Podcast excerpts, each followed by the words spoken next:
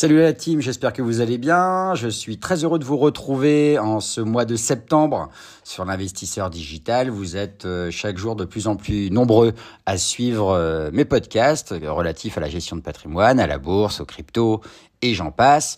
Donc la chaîne dédiée à la gestion de patrimoine. J'en profite aussi euh, pour vous inviter à aller voir l'ensemble des podcasts hein, sur toutes les bonnes plateformes, Apple, encore, etc. Mais aussi de retrouver ces contenus audio en version manuscrite sur le blog de rédactionfinancière.com.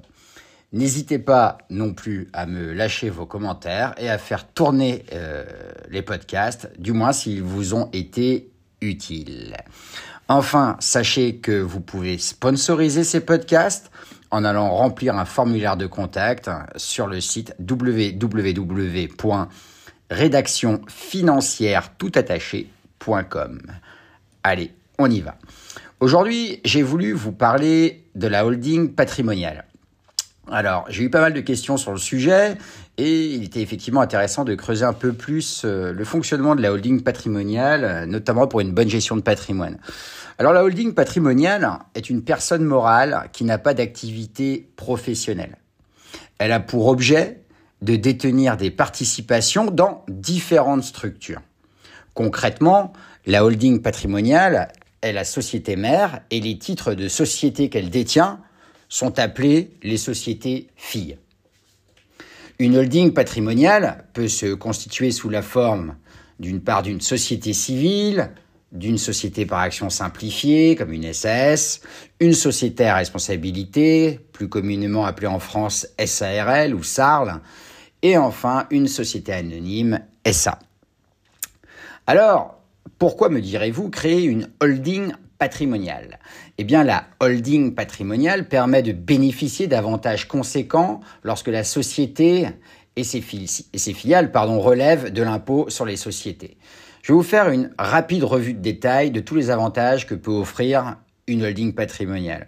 Alors, premièrement, une holding patrimoniale va vous permettre de vous exonérer de l'impôt sur la fortune immobilière, qu'on appelle aussi l'IFI. IFI.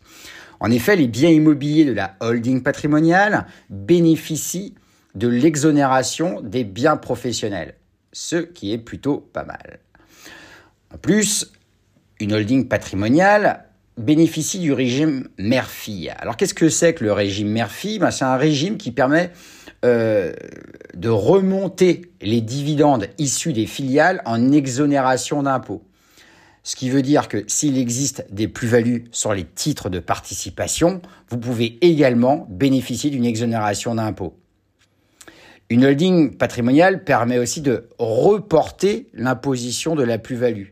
Dans ce cas, vous pouvez faire un apport en nature au capital de la holding, qui sont les parts du capital des filiales de la holding la plus-value qui va être réalisée ne va pas être imposable immédiatement. Toutefois, si la holding revend les titres apportés par les filiales dans les trois années suivant l'apport, c'est là que la plus-value va devenir imposable. Ça permet aussi, une holding patrimoniale, de bénéficier de l'intégration fiscale. L'intégration fiscale permet de centraliser la fiscalité à la holding qui se charge, elle, de déclarer et de payer l'impôt ensuite. Dans ce cas, les déficits et les bénéfices se compensent sous réserve que la holding détienne à minima 95% des filiales. Une holding patrimoniale, en outre, permet de mieux organiser les pouvoirs. Elle les simplifie en quelque sorte. Effectivement, la holding va offrir la possibilité au détenteur de la maison mère de dissocier le pouvoir du pourcentage détenu, le pouvoir par du pourcentage détenu dans le capital, ce qui s'avère fort utile pour une gestion patrimoniale familiale. Dès lors, vous l'aurez vite compris, cela permet de disposer du pouvoir et du contrôle des sociétés tout en ne détenant qu'une fraction d'entre elles. La holding permet une gestion à la carte aussi, avec la possibilité d'utiliser des droits de veto, de préférence, etc. Enfin bref, toute une batterie de droits euh, lui est conférée. Donc ça peut être une excellente solution pour vous, pour préparer votre transmission en conférant par exemple aux parents un droit de regard sur ce que font les enfants pendant une certaine durée euh, au niveau des sociétés. La holding patrimoniale permet également de transmettre de manière efficiente votre patrimoine. La holding permet de réduire considérablement les droits de succession à titre gratuit, notamment grâce aux donations successives qui vont être étalées. Vous savez qu'en France, on peut bénéficier d'une donation de 100 000 euros par enfant par période, par tranche de 15 ans. Autrement dit, avec une holding, euh, il est pertinent de céder son entreprise à des, à des enfants, car les titres de l'entreprise vont bénéficier du régime du report d'imposition de la plus-value, comme on l'a vu ci-dessus. Si l'entrepreneur cède ses titres, détenus au sein de la holding à ses enfants, il n'y aura aucun droit de succession à régler. Alors il y a quand même quelques risques à créer une holding patrimoniale.